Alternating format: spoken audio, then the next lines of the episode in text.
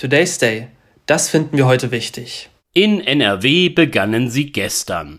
Die Republik, sie schaltet nun wie jedes Jahr Bundesland für Bundesland in den Sommerferienmodus um. Endlich keine Schule. Erholung für Kinder und deren Eltern, auch für Lehrer. Abstand vom Bildungsbetrieb. Verdient. Je nach verfügbarem Urlaub werden Reisen gebucht. Gerne in die Ferne. Fliegen dorthin, von wo zu Hause ganz weit weg ist. Dumm nur, dass die Fluggesellschaften und Touristikunternehmen die Ferienzeiten sehr genau kennen und ihren Vorteil daraus ziehen.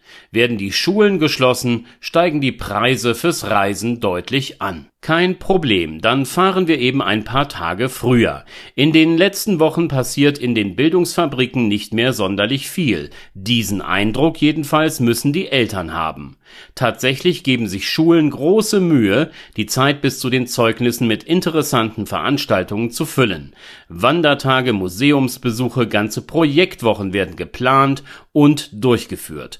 Kurz, Schule betreibt mitunter einen enormen Aufwand bei der Gestaltung des Übergangs hin zu den Ferien. Bei vielen Sorgeberechtigten hinterlässt das offenbar keinerlei Eindruck. Man fliegt los, wenn es günstig ist, vor Ferienbeginn Peter Meidinger, er ist Präsident des Deutschen Lehrerverbands, brachte es jetzt in einem Gespräch mit dem Redaktionsnetzwerk Deutschland auf den Punkt. Die Abwesenheiten der Schüler vor dem Start in die Sommerpause, sie sind auffallend. Etwa zwei bis 2,5 Prozent der Schulpflichtigen fehlen zusätzlich. Die Eltern ermahnte er kein schlechtes Vorbild für ihre Kinder zu sein, wenn es darum gehe, staatliche Regeln einzuhalten. Das NRW Schulministerium ist in dieser Angelegenheit Angelegenheit sehr deutlich. Beurlaubungen, so steht es auf der Webseite des Bildungsressorts, um einen günstigen Ferienflieger zu bekommen, seien nicht zulässig. Die Schulpflicht, sie gelte, auch kurz vor und nach den Ferien. Der Kölner Stadtanzeiger war es, der zu Beginn der Woche darüber berichtete, was Eltern drohen kann, wenn sie sich nicht an die eindeutig kommunizierten Regeln halten. Für NRW gilt, so berichtet die Zeitung, dass Schulen nicht genehmigtes Versäumen an die zuständige Bezirksregierung melden können, die dann ein Bußgeldverfahren einleitet. Mit 155 Euro ist man bei Fehlzeiten von bis zu zehn Tagen dabei.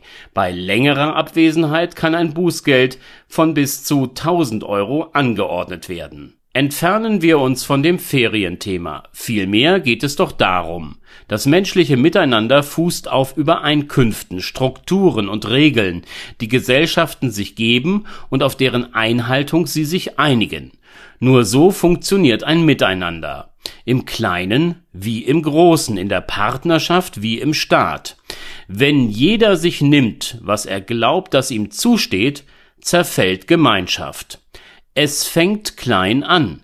Das Einhalten der Ferienzeiten, das Beachten der Regeln beim Anstehen im Supermarkt oder beim Parken im Parkhaus. Passen wir nicht auf und wir sind gerade dabei, unaufmerksam und ignorant zu werden, dann verlegt sich das Nicht-Akzeptieren des einmal Vereinbarten ins Große.